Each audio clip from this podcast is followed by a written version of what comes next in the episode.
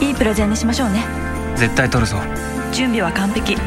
あもしかしたらあの記事も使えるかも。今朝の日経に。さすが読んでた。私を強くする新聞。日本経済新聞。お申し込みは0120214946日経よく読むまで。日本経済新聞ポッドキャスト。西川さとみは日経1年生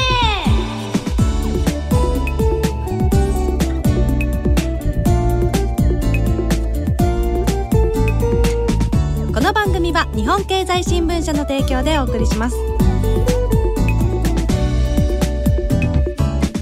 皆さんこんにちは。西川さとみです。日経 CNBC 経済解説委員長の西川康です。日本経済新聞がお送りするポッドキャスト。西川さとみは日経1年生第7回目。今日もお付き合いください。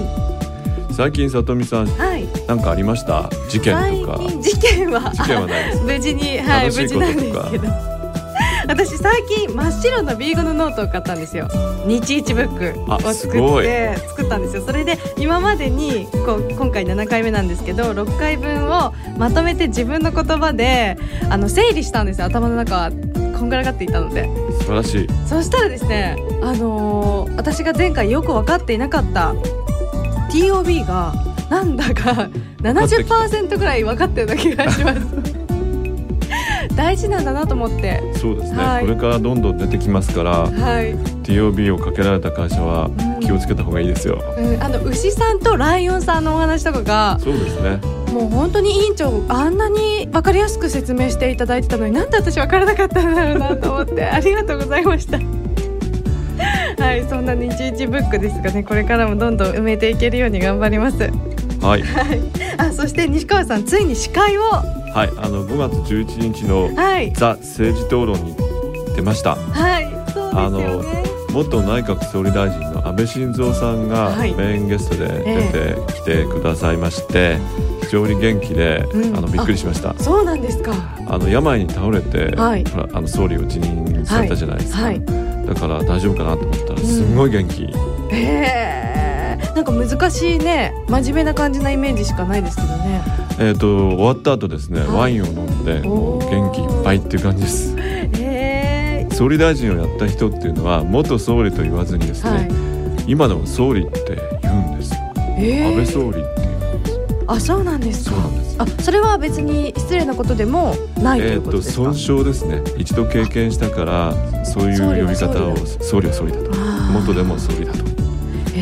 アメリカでもあの大統領経験者に対しては、ミスタープレジデントとい。うふうに、うん。えー、と必ず言うそうです。へえ勉強になりますね。勉強になりました。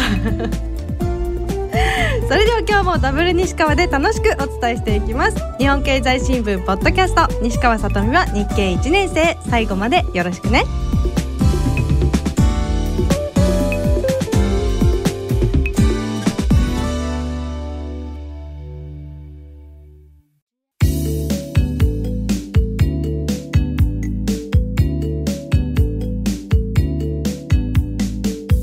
さとみのすっぴんニュー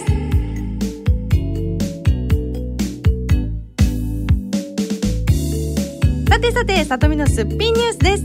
私のポリシーすっぴんでも朝食は欠かさないにちなんで朝のメイクや髪の毛のセット時間を惜しんでも押さえておきたいニュースを勉強していくコーナーです。ちなみに今朝はクロワッサンサンドを食べました。美味しかったですか？卵とハムとレタスが入ったサンドを食べました。私は相変わらずリンゴヨーグルトです。流し込む、い。でもちょっといつも思い出すんですよ。あのよくコンビニとかに行って ヨーグルトのコーナーを見た時にあ委員長今朝もこれ食べたのかな流し込んだのかなと思って見ててね、はい。あのポイントはですね、はい。よく振って 流動化してそうそうあドドリンク的に。飲み下すと。5秒ぐらいで朝食が終わりますんで。なんでリンゴなんでしょうか？リンゴ好きなんです。あリンゴがお好きなんですか？で朝リンゴっていいですよね。なんとなくこうパワーが出るっていうか今日も頑張るぞっていう感じになりあますよね、のリンゴを食べるとよく噛むじゃないですか？その噛む効果が眠気覚ましになるんですって。だからガムを噛むといいらしいですよ眠い時は。なるほど、はい。私は全く噛まずに飲み込んでます。そっか。よく噛んでください、はい。さあ今日も腑に落ちるまで聞いていきます。委員長よろしくお願いします。よろしくお願いします。今日の里見のスピンニュースなんですが私が気になった記事を持ってきました。5月15日総合面からエコポイント制度今日スタート。省エネ家電3割引きもということのエコポイントに関しての記事をちょっと気になったんですが、はい。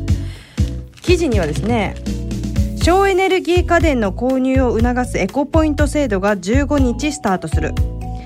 ポイント還元率と合わせると表示価格より実質的に3割程度安い商品も出てきそうだ。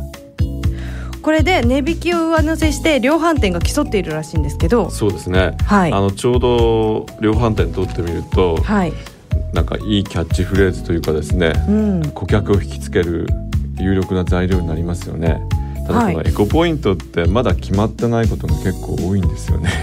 なんかそうなんですよね。そうみたいでこの記事の下の方にあったんですけどまだ具体的なポイントの登録方法も決まってないんですね。そうですね。15日からスタートしたのに。ですね。はい。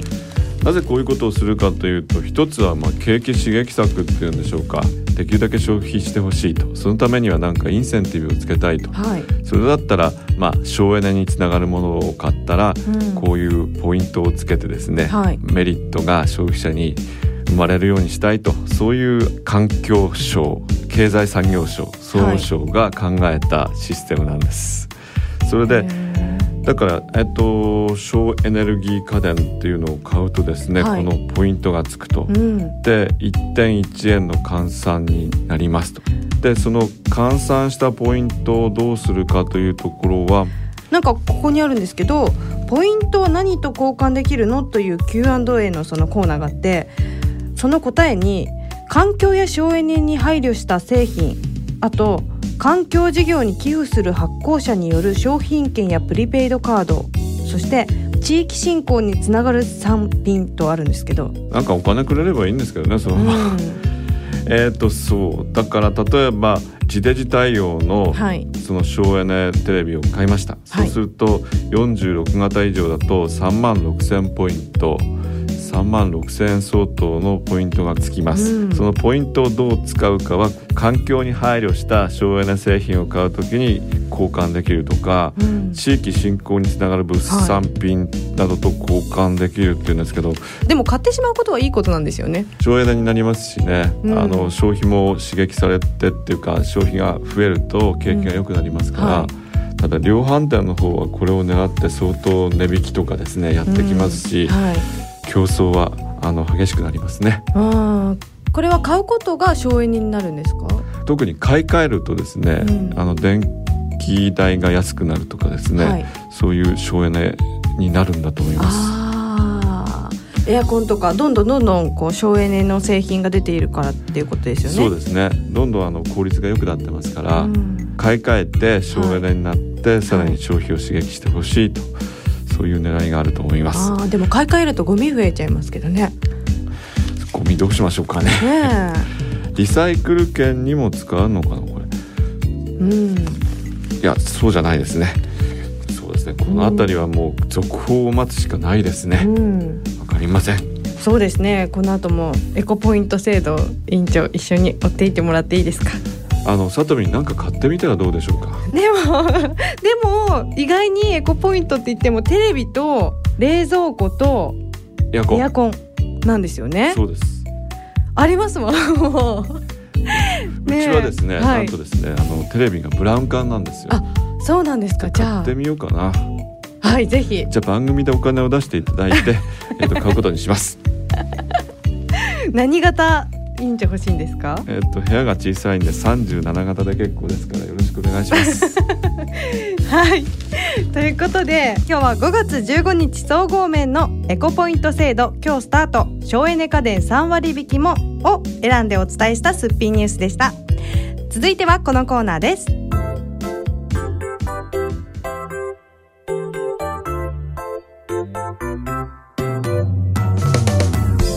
ことの葉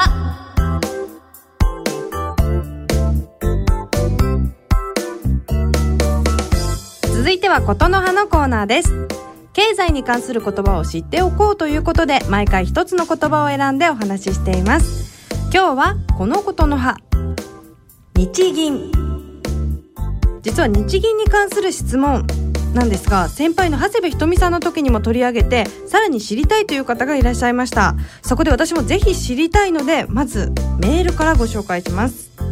ペンネームすけさんからいただきました。ありがとうございます。今更で申し訳ありませんが長谷部さんの時の第50回放送の件で質問させていただきます。日銀の資金供給についてリスナーからの質問なんですがもう少し詳しく知りたくなり追加で質問させていただきます。日銀の資金供給の原資つまり日銀はどこからお金が入ってくるのでしょうか。今まではこのようなニュースを聞いても漠然と資金供給するんだ程度に思っていました。しかし具体的な資金供給の方法を聞いてその資金供給の出所が知りたくなりましたということで委員長長谷部先輩の時の質問も私しっかり引き継いでいきたいと思います。す、はいけさんありがとうございます。えーっとまず日銀って何をするところなんでしょうか？普通の銀行とは違うんですよね。違いますね、はい例えば日銀に行ってですね、うん口座を開きたいと、はいあのさとみんが言ってもですね、はい作ってくれませんはい。えっ、と日銀に口座を開けるのは銀行だけですね、あ第50回目の放送でも銀行の銀行ってそうなんです。長谷部さんと委員長が話してましたはい。ね。、銀行がですから日銀に口座を開いてですね、うん。いろんな取引をその中でやると、はい。ですから銀行の銀行でうす、ん。それと政府の銀行、はい。政府のお金を取り扱っていると。いわゆる国庫金ですね。あそれを扱っている政府の銀行であるというあ。こと、はい。もう一つはですね、はい発見銀行発見銀行ってつまり日本銀行券ってありますよねここはいに巨額の1000円という札があるんですが、日本銀行券なんですね。えーと正確には日本銀行券というらしいんですけども、はい。で、えー、と裏を見るとですねあ、券なんですね。なんだか変な感じしますね。お金。銀行と書いてありますから、正式名称は日本銀行なんですね。うん。でこういうあの日本銀行券発行及び管理を行う発見銀行、このあー3つのですね、はい。えー、と役割があります。はい。銀行の銀行、政府の銀行、発見銀行。そうです、それで特にですねあの重要なのは金融政策を実施すると金融政策というとその金利をどうするとかですね例えば上げる下げる。上げる下げるあはい。景気が悪い時には金利を下げますはい。景気が良くなってですねちょっとインフレになりそうだっていう時にはあの金利を上げますそういった金融政策も行いますうん。金融政策を行うのが一番のあの日銀の役割と言ってもいいのかもしれませんはい。それで、えー、とこの日銀の資金供給の原資ということなんですけども原資、あのあれですよね。もともとの出所っていうことですよね。出所っていうと日本銀行がお金を吸ってるから日本銀行じゃないんですか？いやそれがですね、えー、とこれちょっとあの厳密に調べますが、はいこういうことなんです。えー、と日銀はですね、はいい、ろいろあの国債この前説明しましたね、はい。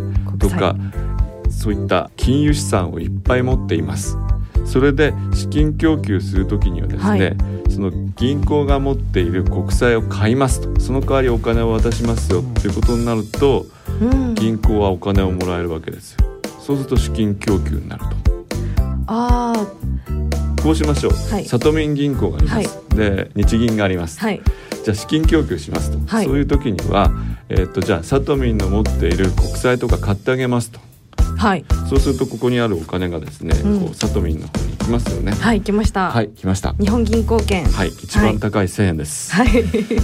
で銀行にお金が回ると銀行はそれをあの企業に貸し出したりそうですして、ね。これをお金が回って逆の場合もあってですね、はい。あんまりその資金供給が行き過ぎてるっていうんでしょうか。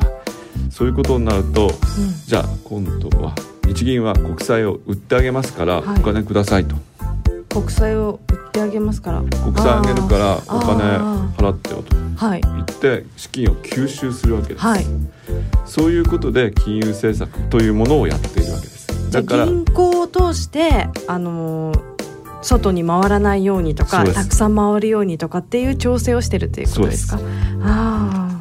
ですから資金供給といってもどこからお金をですね、えっ、と調達してくる。例えば国の場合は国債っていうことで、国民とか機関投資家金融機関に債券を売ってですね、お金を調達しますよね、はい。そういうことではなくて銀行との間でやり取りをしてお金が不足しているなと思ったら国債とかそういうものを買ってあげましょうあということで資金をバッと出すはい。ということになっています。ーじゃあその日本銀行は政府のお金も管理してるっていうことだったんですけど、はい、そしたらその国債って国の借金ですよね。そうです。日銀どうするんですか？えー、とそれは単純に国とは関係ないよってことであの銀行との間でやるんで国にこの国債またどうするよってことはないです。ああそうなんですか。ただし日銀っていうのは国債の一定部分をうん。今毎月買い上げてますよね、はいそれはあの別の話というかですね。うん。国債消化のために日銀がやっているっていうことですね、うん。はまあ、政府の銀行たるゆえんです。はい。では整理すると整理すると。発券銀行ですと。日本銀行の発行及び管理を行います。それと銀行の銀行です、はい。で金融政策を動かしますと。はい。そして政府の銀行ですとで資金供給をどうするかっていう時には銀行との間で、はい。そういった有価証券を買ったり売ったりして資金を上げたり回収したりとそういうことをすると。ああじゃあその助さんの質問にある資金供給の出所っていうのは？まあないと言っていいですよね。日銀がもともとお金を持っていて、あるいはあの銀行からですね、はい。あの強制的に口座がありますよね、はい。あの日銀の中に、うん。そこにお金があるわけですから、うん。それを使うということです。もうじゃあ資金供給のこの出所は日銀自体だということですか？考えてほしいです。わかりました。どうでしょうかすけさんは。わかりましたでしょうか？メッセージありがとうございました。ということで今日のことの葉は日銀という言葉に注目しました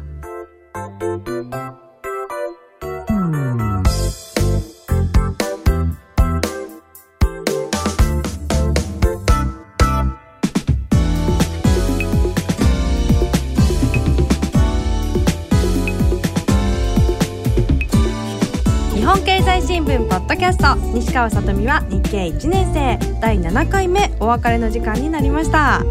委員長質問以外にもお便りをいっぱいいただいています。皆さんありがとうございます。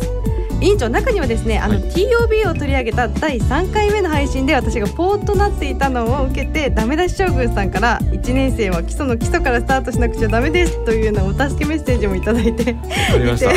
実は私あれからちょっとあーこれからどうなるんだろう大丈夫かなってなってたんで皆さんからの応援メッセージ涙が出るくらい嬉しかったですありがとうございます泣いてます。そしてなんと前々回の新型インフルエンザに関する補足のお便りまでいただきました。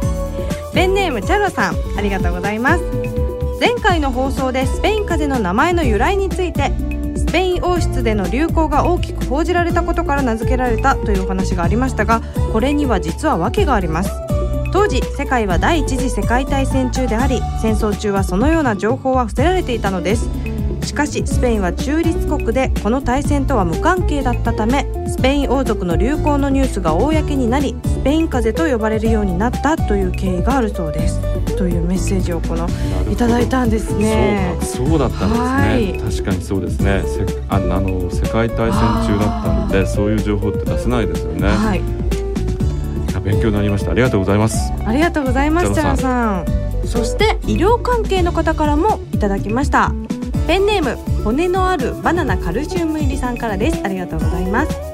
さとみさんと委員長様いつも楽しく勉強させていただいています。製薬企業に勤めて営業中に拝聴させていただいております。ありがとうございます。インフルエンザに関してのコメントの中でご存知で小さなことかもしれないのですがお伝えしたいことがありましたのでメールしました。インフルエンザ診断キットは血液ではなく鼻粘膜などを特殊な綿棒で採取して検査する非侵襲的方法が一般になっていますよ。あ私でもこれ病院でインフルエンザ検査するときに鼻に綿棒みたいなのやりました。はいうーってなりました。やりました。はい。そのことですかね。そうですね。はい。そして加えて先生からお聞きしたのですが新型インフルエンザという表現は厳密に正しくなく以前からあったインフルウイルスが人に感染できるように変わったというのが正しいそうです。また今は人を死に至らしめることは少ないようですがいつそのようなウイルスになるかはわからないそうですと。なるほど。はい。これはあの骨のあるバナナさんのおっしゃる通りですね。うん。確かにそうですね。なんかこうそういう検査をやるってことを聞いたことがあります。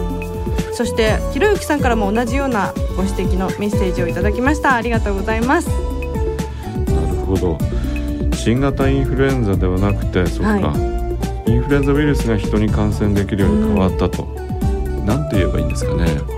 なんかね新聞とかテレビでは、はい。あの豚インフルエンザというとなんか豚にかわいそうだっていうことなんですよね,、だからあんまり使わなくなったんですがう、ん。かといって新型っていうとなんかバーンと新しいのが出たような感じがするのでじゃあどうしましょう？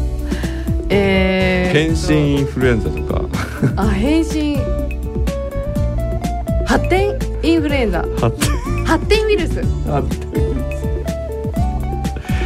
そうか。皆さんあのご意見をお寄せいただければ幸いです。そうですね。何かこうね言い換えられるものですよね。そうですね。はい。メッセージお待ちしています。はい、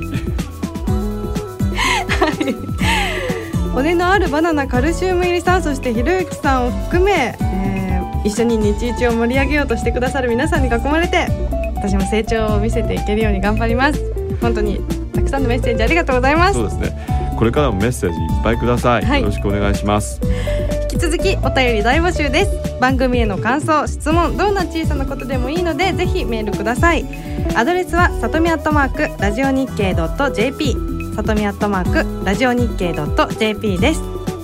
さて日本経済新聞ポッドキャスト。西川さとみは日経1年生。次の更新は5月28日木曜日です。お相手はこれから毎日腑に落ちる日一を目指したい西川さとみと。西川康でした。それでは皆さんまた次回お会いしましょう。じゃあ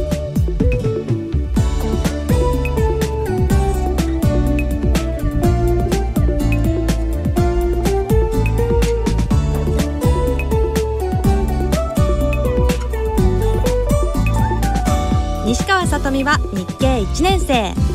この番組は日本経済新聞社の提供でお送りしました。